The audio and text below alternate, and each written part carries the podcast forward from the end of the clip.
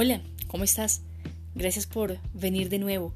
Gracias por regalarte estos minutos eh, de sabiduría para cultivar tu interior y afianzar la relación con la palabra de Dios y de esta manera eh, crecer cada día más en plenitud y armonía según el proyecto de amor, de libertad que Dios ha inscrito en tu corazón.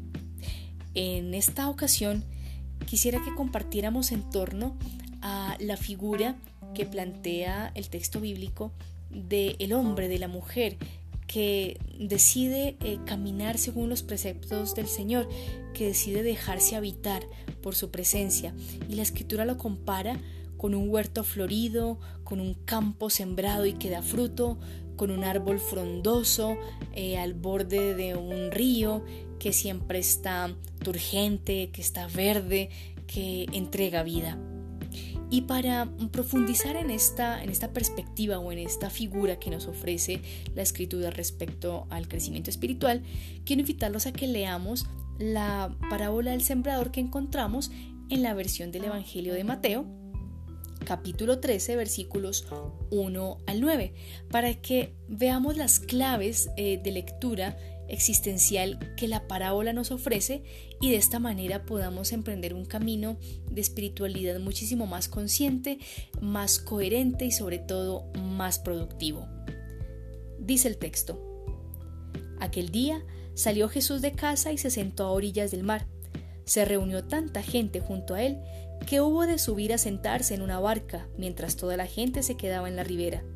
Y les habló muchas cosas en parábolas. Decía, salió un sembrador a sembrar, pero al sembrar unas semillas cayeron a lo largo del camino, y vinieron las aves y se las comieron. Otras cayeron en pedregal, donde no tenían mucha tierra, y brotaron enseguida por no tener hondura de tierra. Pero en cuanto salió el sol, se agostaron, y por no tener raíz se secaron. Otras cayeron entre abrojos, pero crecieron los abrojos y las sofocaron. Otras cayeron en tierra, en tierra buena y dieron fruto. Una ciento, otra sesenta, otra treinta. El que tenga oídos, que oiga. Muy bien, este texto lo hemos escuchado ya en otras ocasiones y quizás por esto podemos caer en la trampa de pensar que ya sabemos qué significa, ya sabemos qué dice y pensamos que, que ya el significado está. No obstante, cada vez que nos encontremos frente a algún texto de la escritura, sintamos que es la primera vez que lo escuchamos y es la primera vez que el texto va a entrar en nuestra vida, de manera que estemos libres de prejuicios, de preconceptos, para dejar que la palabra nos hable y nos construya. Bien, la parábola, dentro de la pedagogía como tal, de la pedagogía bíblica y de la pedagogía judía, juega un papel muy importante porque busca sacudir la conciencia del oyente o del alumno. Es decir, le presenta a través de comparación eh, o establecimiento de semejanzas o la presentación de situaciones quizás inverosímiles, le plantea preguntas al oyente y le pide una toma de posición al respecto. De tal manera que detrás del significado evidente que hay en la parábola, del significado natural, digámoslo así, se esconde un significado mucho más profundo, el cual se convierte en el tesoro que el oyente debe extractar. Y habrá tantas explicaciones y tantos frutos de la parábola como oyentes existan. Porque si bien la parábola busca confrontar, la respuesta de cada uno es particular. De esta manera Jesús está tratando de sacudir la conciencia de sus oyentes y les plantea esta parábola que en principio incluso los mismos que escuchó a Jesús pudiera decir, ah, ¿qué de nuevo hay en eso? Un sembrador salió a sembrar, pudiéramos decir también que un pescador salió a pescar. Eran cosas bastante cotidianas, pero aquí viene la sorpresa. Es un sembrador que al parecer no es tan diestro. Porque ¿cómo es que un sembrador permite que parte de su semilla caiga al borde del camino un sembrador experto debe saber que al borde del camino no crecen cosas eh, agradables, o más bien, las cualidades del terreno no permiten que crezca una semilla en condiciones satisfactorias.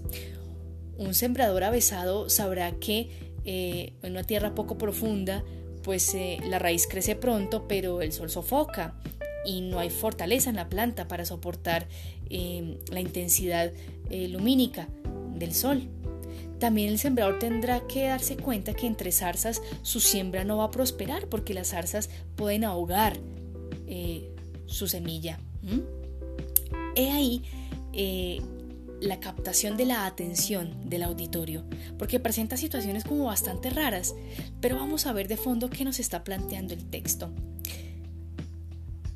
En principio podemos ver que el sembrador es una persona generosa y que es capaz de esperar algo incluso del borde del camino. Este sembrador entrega lo mejor que tiene incluso a un terreno pedregoso incluso a un terreno con zarzas, porque este sembrador espera que algo bueno pueda llegar a acontecer. En segunda instancia, el texto no nos está mostrando cuatro, como cuatro retazos de una misma realidad.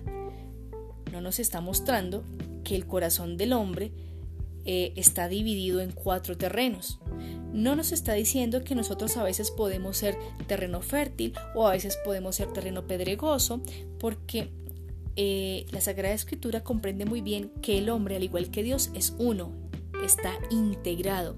Y el hombre, así como Dios, no juega a mutar y a cambiar. A veces soy bueno, a veces soy malo. El hombre tampoco. El hombre está llamado a mantener una línea constante de crecimiento y crecimiento progresivo hacia la bondad. Es decir, bondad que crece y se amplía en mayor bondad y así sucesivamente, no al revés, no devolvernos de lo ya adelantado. Así que eh, la parábola que Jesús está planteando aquí está describiendo un proceso completo de siembra y nos lo está describiendo en cuatro etapas. Una etapa inicial que es estar al borde del camino, una etapa secundaria que es estar en un terreno pedregoso. Un tercer paso en el que se encuentra un terreno con zarzas. Y un cuarto paso, una cuarta etapa en, en la cual ya hay tierra buena. Es decir, que aquí se está describiendo el proceso de todo ser humano, que comienza estando al borde del camino para poder llegar a ser tierra buena. Muchas veces pensamos por qué esta persona le va bien, por qué esta persona sí le resultan las cosas. Y la podíamos plantear que en ese sentido esa persona es tierra fértil, es tierra buena. Y yo les pregunto, ¿será que esta persona siempre fue tierra buena? ¿En algún momento de su vida no comenzó como todos nosotros estando al borde del camino? Pues veamos hermanos que la bondad de Dios es tan grande que incluso a los de la etapa cero, la etapa inicial, a ellos también les llega la semilla, a ellos también les llega la oportunidad de crecer. Yo les dije que la parábola busca generar una toma de posición en el oyente.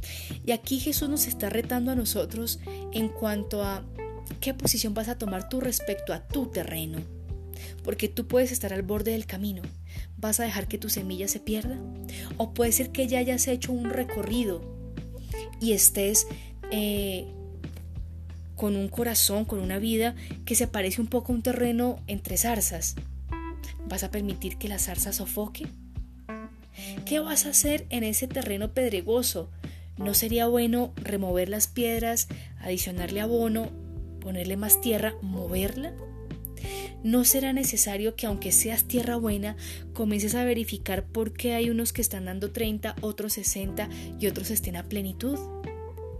Aquí la parábola nos está invitando a que nos hagamos cargo de nuestro propio jardín, de nuestra propia existencia y veamos que no somos una especie de colcha, em, una, una colcha variada de situaciones, sino que debemos buscar tener una tendencia hacia lo generoso, hacia lo positivo, hacia lo bueno.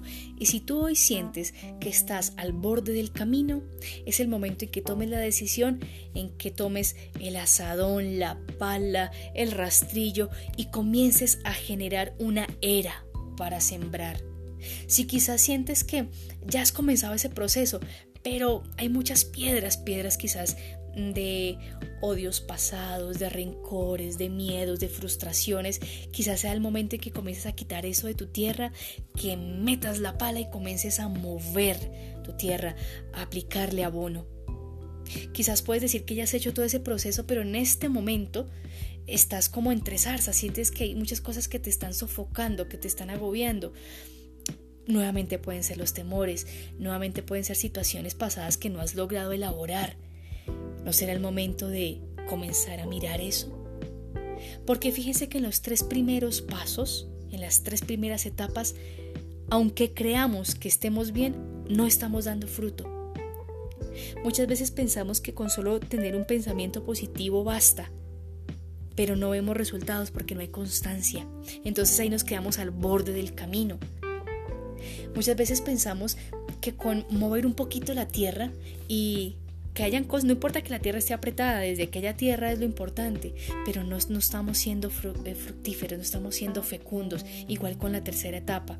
Veamos que el texto es claro en que en esos tres momentos no hay productividad, hay acciones, hay trabajos, pero no hay frutos. En la primera etapa, al borde del camino, los pájaros se benefician porque comen la semilla. O sea, esto no se pierde completamente, pero hay el que la aprovecha, no la tierra.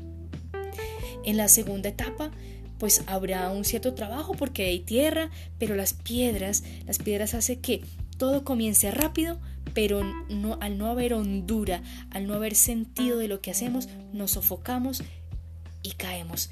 El sol de la primera dificultad nos abraza, nos seca. En el tercer escenario es exactamente lo mismo. Quizás hay, hay, mucho trabajo y estamos ya a punto de lograr resultados, pero dejamos que muchas cosas sofoquen nuestra esperanza, dejamos que comentarios, dejamos que nuestros propios miedos, que ya va creciendo, y hemos hecho mucho y se trabajó mucho, pero no llegamos a la meta. La meta cuál es? Dar fruto. Y dar fruto en la medida en que tú estás llamado a darlo con lo que eres. Todos estamos llamados a ser lo mejor de nosotros mismos. Y cada uno en su diversidad, en su singularidad, está llamado a dar lo que tiene que dar. Por eso, en la tierra buena, unos dan 100, otros dan 60 y otros dan 30, pero todos llegaron a la plenitud. ¿Por qué? Porque fructificaron. Pensemos en nuestra vida qué cosas están impidiendo que lleguemos a la fase 4 y que estemos permanentemente en la 1 o que no pasemos de la 2 o que estemos dando vueltas en círculo en la etapa 3. Pidámosle al Señor, pídele al Señor en este momento que te ayude a identificar en dónde vas, cuál es tu etapa y qué necesitas para comenzar a efectuar el cambio. Te regalo otro verso bíblico que nos ayuda a fortalecer esta gran tarea y es el Salmo 64 en el verso 10. Dice que el Señor cuida la tierra, dice tú cuidas de la tierra, la riegas y la enriqueces sin medida. Este verso se conecta con la idea que nos ofrece de Dios la parábola, que Dios es un Dios generoso, que entrega a todos, a todos. Y Él cuida la tierra, la riega y la enriquece sin medida, sin tasa, sin prerequisitos. Dios cuida, riega y enriquece. Así que con esa certeza, aventúrate, arriesgate a trabajar tu terreno. Si es necesario comenzar a remover piedras, hazlo. Si estás apenas al borde del camino, comienza a generar una era, o sea, comienza a generar un espacio para comenzar a crecer desde tu interior, para dar lo mejor hacia afuera. Pero no pierdas esta oportunidad, porque Dios siempre va a estar ahí, dándote la mano, dándote el voto de confianza. Dios es el primero en confiar en ti. Muchas gracias por esta amable escucha, por ese gran compartir. Un abrazo grande y que tu huerta sea la mejor, la más fecunda y que sea realmente muy bella. Un abrazo.